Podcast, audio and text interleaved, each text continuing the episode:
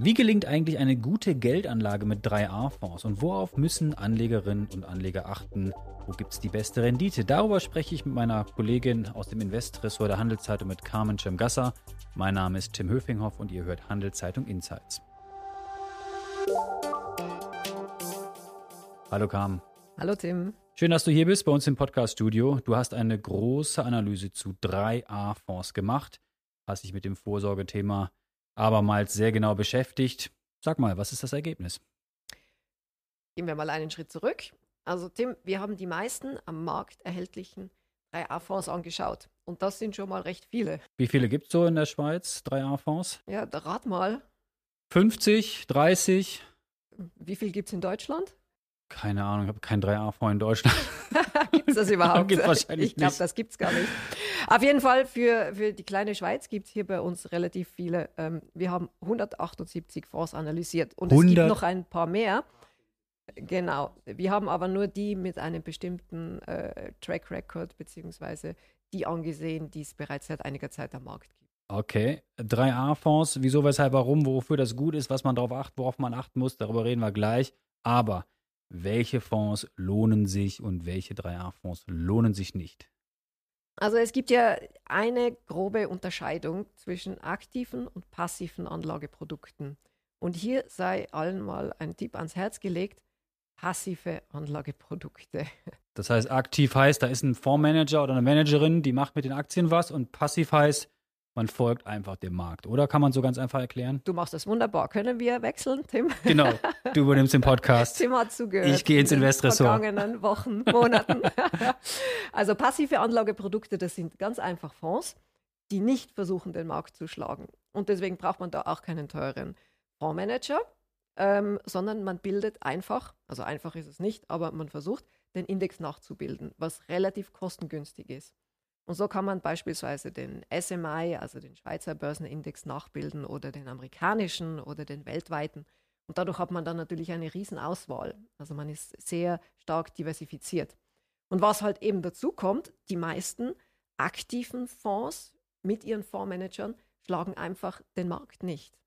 Auch wenn sie es noch so sehr versuchen. Es gibt zwar Ausnahmen, natürlich, es gibt immer Ausnahmen, aber die zu finden ist halt immer schwierig.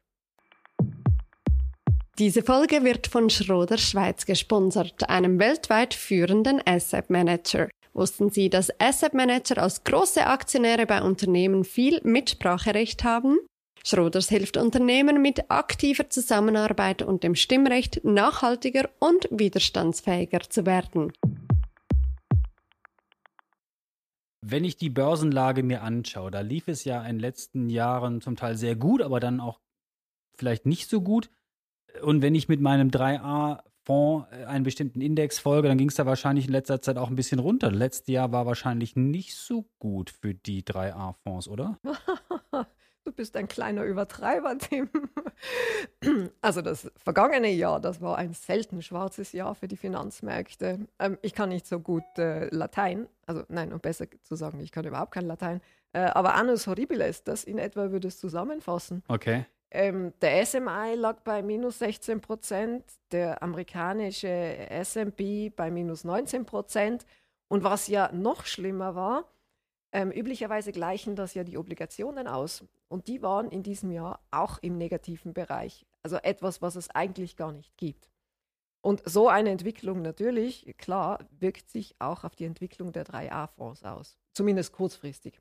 Und deswegen waren alle 178 Fonds, die wir eben untersuchten, äh, im Minus. Und in, um das in Zahlen auszudrücken, zwischen 1 und 7 Prozent im Minus. Im Minus. Jetzt würde jeder aktive Fondsmanager oder jede aktive Fondsmanagerin sagen, ha, das hätte ich locker geschlagen mit minus 7 Prozent, wäre ich nicht aus dem Jahr gegangen. Aber das debattieren wir jetzt nicht. Wir reden ja über die 3A-Fonds hier.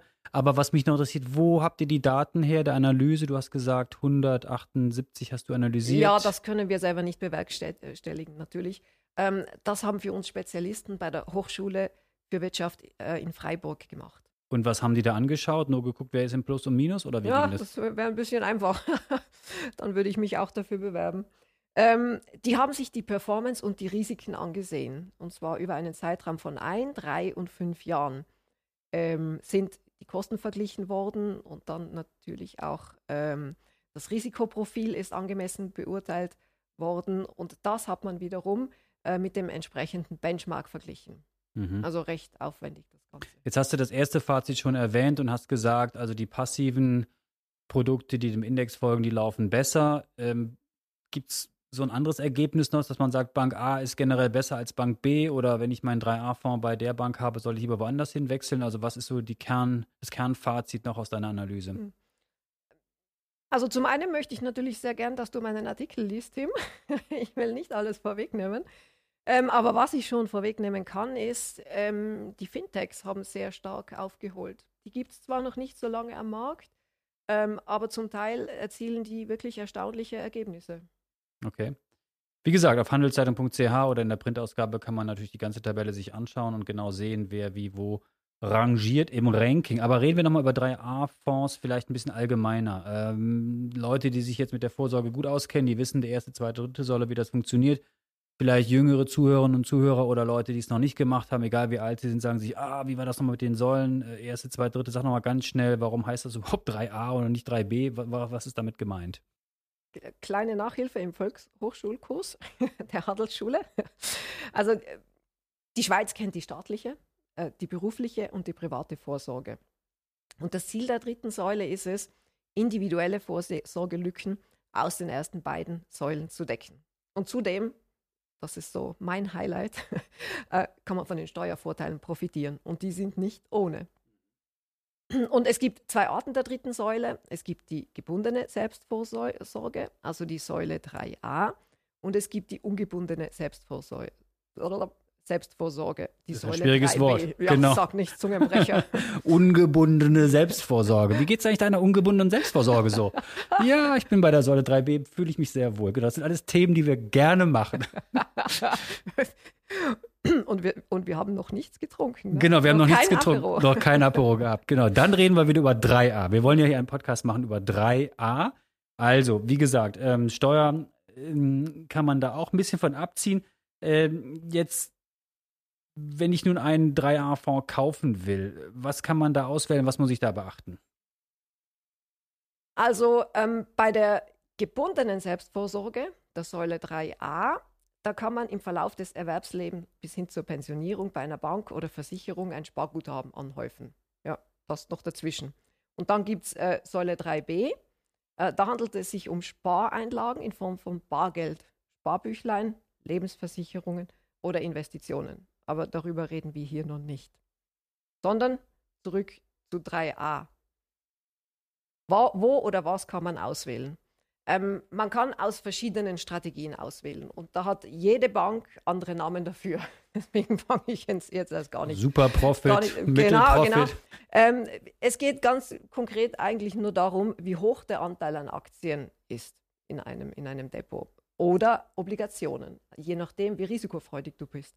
Ähm, wenn man sagt, ich will gar kein Risiko eingehen, ich will auf Nummer sicher gehen, dann ist man bei Obligationen gut parkiert. Man schläft ruhig, bekommt aber auch wenig. Das ist so, genau, und hofft, dass die Inflation nicht alles wegfrisst. Ja. ähm, und dann eben der, weite, der weitere Unterschied, und der ist eben nicht unwichtig, der Unterschied zwischen aktiven und passiven Fonds, die wir bereits besprochen haben. Und da haben. sind die passiven, hast du erklärt, eben besser. Aus der Erfahrung heraus, und da gibt es mittlerweile sehr viele Studien dazu, äh, die man da zitieren kann, äh, sind passive über längere und auch äh, äh, kürzere Zeit besser als mhm. aktive. Und wenn ich jetzt davon ausgehe, dass ich vielleicht einen längeren Anlagehorizont habe, weil es ja für meine Altersvorsorge ist und ich bin vielleicht nicht gerade schon 60, dann kann ich wahrscheinlich darauf aufbauen, dass ich sage, ich gehe in den Aktienmarkt und vertraue darauf, dass das langfristig gut läuft. Dann könnte ich den Aktienanteil erhöhen und eher dynamisch oder wie die das nennen, auswählen. Solltest du Vielleicht sogar, Tim, mit deinen zarten 20 Jahren, 30 Jahren, wie alt bist du? Bisschen älter schon, hast genau. Du ja, hast du ja noch ein bisschen Zeit. Genau. Und da glätten sich auch dann die großen Bases. Ähm, also es wird ja da nicht nur Kursabstürze geben, sondern wie wir in der Vergangenheit gesehen haben, kommt es äh, nach jedem ähm, Bärenmarkt auch wieder zu einem Bullenmarkt ähm, und umgekehrt. Aber erstere sind dann länger. Das heißt, äh, man schläft durchaus gut, äh, wenn man in jungen Jahren ähm, oder auch schon im Mittelalter damit anfängt und das dann einfach liegen lässt und äh, jährlich äh, die Beträge einzahlt. Und da darf man, wie viel sind das, 6000 irgendwas Ähm, einzahlen, oder? Ja, lass Im mich Jahr. jetzt, ja, lass mich nachschauen. Das ändert sich jedes ändert, Jahr. Das ändert sich jedes Jahr und ich habe es mir aufgeschrieben und jetzt gehst du einfach nicht Frage nach Frage durch. also, das sind 7056. Ah, so viel Franken, schon. ganz genau. 7056. Ja, genau. Ich dachte, es wären, es wären äh, irgendwie 6000. Naja, gut. Und Aber das kannst du natürlich auch monatlich, wenn du willst, ne? wenn dir das auf einmal zu viel ist. Es muss einfach bis Ende des Jahres einbezahlt sein. Okay. Ja. Gut. Aber reden wir über Tipps und Tricks. Äh, was gibt es denn da so zu beachten? Also, ähm, habe jetzt schon viel jetzt gelernt zum Thema 3A-Fonds. Ähm, was kann man da sagen? Ähm, also Punkt 1, Achtung vor Bankempfehlungen. ähm, ich bin ja nicht generell gegen Banken, ähm, die machen ja sehr viele Dinge Die gut. ja auch. Aber wenn es um die Produkte geht, dann verwenden die einfach sehr gerne hauseigene Fonds. Und das sind häufig einfach teure, äh, teure Fonds und oft eben auch mit schlechteren Ergebnissen als, als passive Fonds. Deswegen ähm, bitte einfach, bevor man einen 3A-Fonds kauft, vergleichen. Gerade auch die Kosten, denn die Zinsen und die Zinseszinsen, die man dafür bezahlt, die gehen echt ins Geld. Dann äh, empfiehlt es sich, mehrere Konten oder Lösungen zu besitzen. Warum ist das so? Ähm, dem, dann kann man, wenn man später in, Pension geht, das Kapital gestaffelt über mehrere Jahre zuvor beziehen. Und äh, wenn du das auf einmal beziehst, musst du natürlich viel höhere Kapitalauszahlungssteuern bezahlen. Und wenn du einzeln hier einen Fonds drei Jahre vor deiner Pensionierung äh, abziehst oder, oder äh, zwei Jahre vor deiner Pensionierung den anderen Fonds, dann zahlst du natürlich viel weniger Steuern. Diese Folge wird von Schroder Schweiz unterstützt. Mehr über ihr breites Fondsangebot unter schroders.ch. Wir beide sind angestellt hier bei dem Verlag, für den wir arbeiten. Das heißt, wir dürfen maximal, was hast du gesagt, 7000 irgendwas gebrochene 56? 56 Franken jedes Jahr da einzahlen. Wenn es jetzt Selbstständige gibt, da gibt es wahrscheinlich Ja, keine jetzt- Regel oder ja, andere Regeln. Wenn du selbstständig wärst, dann könntest du 20 Prozent vom Nettoerwerbseinkommen. Da gibt es dann aber auch ein Maximum, das liegt bei 35.000 und ein paar zerquetschten. Gut, jetzt, wie geht es eigentlich an der Börse weiter? Also muss man da äh, oder kann man das überhaupt beeinflussen oder für seinen 3A-Fonds oder legt man das Geld einfach an und sagt, gut, ich kann es sowieso nicht ändern? Wie lange hast du Zeit, Tim? Willst du jetzt echt über die Börsen sprechen? ja, genau. Also die Rezessionsgefahren in den Industrienationen und wie den Finanzmärkten die Luft ausgeht. Ähm, ja, ich will dich jetzt nicht demotivieren. Aber trotzdem sagst du, es lohnt Deswegen sich einfach. sprechen wir jetzt nicht darüber, denn wie gesagt, äh, diese drei A-Fonds, die sind nicht für die Ewigkeit, aber zumindest für eine lange Zeit gedacht. Fünf Jahre, sechs Jahre. Fünf 18. Jahre, zehn Jahre, noch besser, 15 Jahre liegen lassen, einzahlen und danach drauf schauen. Okay, super. Du hast ein bisschen schon gesagt, dass die Fintechs besser sind als vielleicht äh, oder oftmals als vielleicht etablierte Banken. Sag mal, ähm, was mich noch interessiert, ähm, zum Schluss die Frage, du machst ja diese Untersuchung ähm, mit der Universität zusammen in Freiburg schon länger. Hat sich denn in den letzten Jahren irgendwas groß geändert? Kann man sagen, dass manche Anbieter immer gut sind oder manche rutschen total ab? Was ist da so eine Erfahrung von dir? Das ist eine sehr gute Frage, Tim. Das Lustige ist ja, wir machen jedes Jahr so eine Top 10 Auswertung. Und in diesen Top 10 gibt es eigentlich kaum Veränderungen, außer innerhalb. Also es gibt jetzt nicht solche, die auf einmal von ganz schlecht zu ganz gut werden und auf Von dem Ranking Podest stehen. 178 auf 10 Ähm, springen und wieder runter. Genau, äh, es gibt schon, schon Unterschiede innerhalb, natürlich. Ne? Aber wenn ein Fonds Mittelklasse ist, dann wird er vermutlich auch Mittelklasse bleiben. Ne? Interessant. Und wenn einer in den höheren Klassen ist, und da gibt es wirklich welche, äh, die es jedes Jahr schaffen, gut zu performen, ähm, also zumindest mit der relativen Rendite, nicht absolut, da, da müsste man jetzt auch nochmal drüber sprechen. Ähm, und die, die können wirklich äh, ihre, ihre Top-Stellung behalten. Also Finde ich noch spannend, weil das heißt ja, die, die, die fünf oder zehn, die jetzt dieses Jahr vielleicht gut sind, das deutet darauf hin, dass die in den nächsten Jahren auch noch gut sind oder jedenfalls in den vergangenen Jahren immer gut waren und ich nicht das Gefühl haben muss, oh, ich muss jetzt äh, meinen Anbieter alle paar Jahre wechseln, weil ich Angst davor habe, dass die abrutschen könnten. Genau, ich, ich muss jetzt nur noch präzisieren, was gut heißt. Also gut heißt jetzt nicht, dass der in, in schlechten Börsenjahren auf einmal es schafft, plus 20 Prozent zu, Okay, zu erzielen, sondern dass er einfach äh, nicht die Kosten erhöht, also dass die tiefen Kosten bleiben und dass er es trotzdem schafft, mit dem Markt mitzugehen, ohne größere Ausschläge äh, nach unten.